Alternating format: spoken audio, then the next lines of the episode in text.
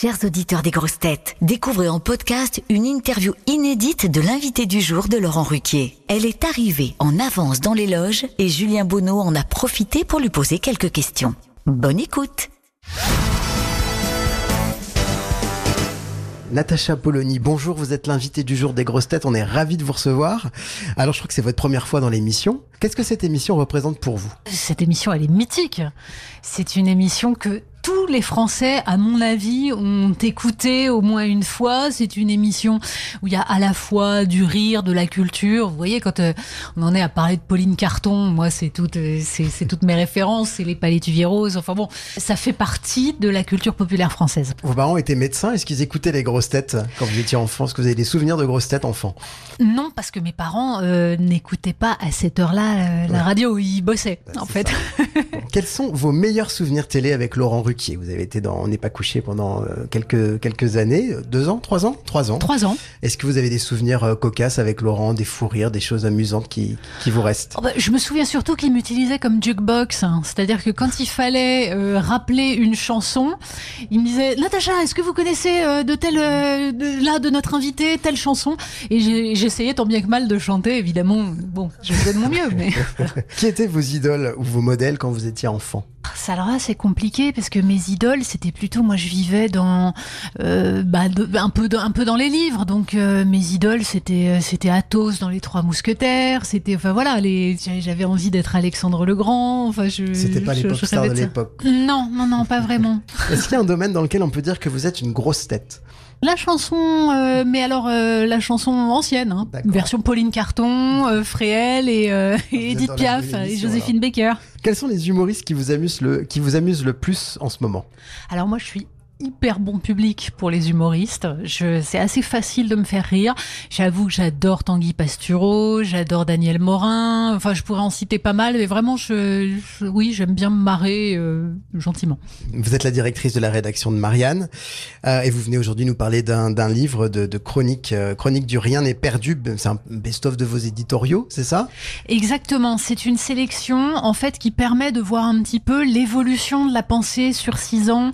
C'est-à-dire c'est pour montrer que de l'éditorial, c'est pas du simple commentaire d'actu. Quand on écrit un éditorial, pour qu'il soit bon, il faut se demander si quand on le lira dans 5 ans, dans 10 ans, dans 20 ans, il semblera encore valable, si on n'aura pas dit trop d'âneries et si au contraire ça apportera encore quelque chose. Vous êtes au cœur de l'actu en, permanence.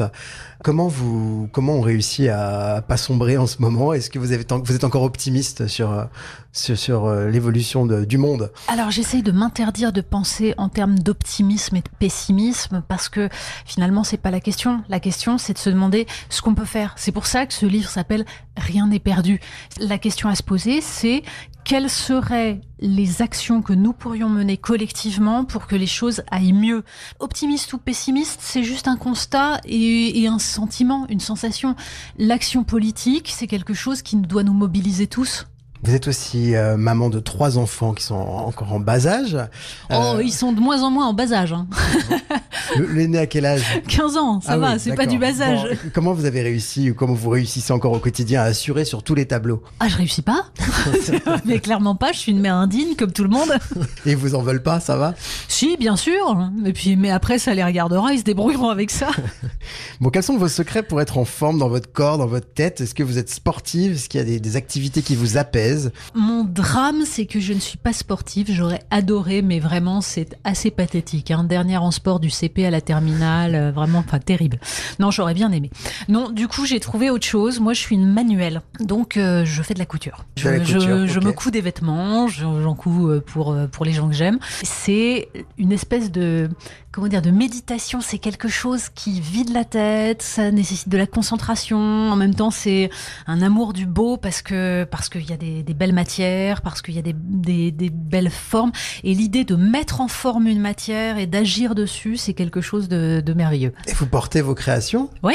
C'est vrai, là, vous portez quelque chose que vous avez. Euh, bah, tout, le blouson, le pantalon. C'est vrai. Euh, oui, bien sûr. Qu'est-ce que les gens seraient surpris d'apprendre sur vous, hormis votre passion pour la, la couture Bah voilà, déjà ça, je pense que. c'est la question annule la C'est pas le truc qu'on se dit quand on, quand on lit mes éditos. Quel est votre leitmotiv dans la vie? Il y a une citation de, du, du livre de Saint-Exupéry, Citadelle, que j'aime beaucoup. C'est Invente un empire où simplement tout soit fervent. Qu'est-ce qui vous fait vous sentir puissante? Eh bien, des vêtements qu'on a cousus soi-même, en choisissant des belles matières, en apportant de la beauté au monde, c'est le meilleur euh, écran de protection contre les forces du mal. Est-ce qu'il y a une femme, euh, une, une femme forte que vous admirez aujourd'hui? Il y a plein de femmes que je peux admirer à différents points de vue. Il y a toutes celles qui ont du courage pour se battre face à l'adversité. Il y a toutes celles qui apportent soit de la sérénité, soit de la beauté. Et ce serait difficile d'en citer une parce qu'en fait, c'est différentes facettes de la féminité que je vais pouvoir, euh, qui vont m'émouvoir ou que je vais trouver euh, admirables. Donc, euh, je dirais que c'est voilà, c'est un kaléidoscope de femmes. Très bien. Bah, merci beaucoup. On vous retrouve dans un instant dans l'émission. Merci Natacha. Merci. Vous aimez les grosses têtes? Découvrez dès maintenant les contenus inédits et les bonus des grosses têtes accessibles uniquement sur l'appli RTL. Téléchargez dès maintenant l'application RTL.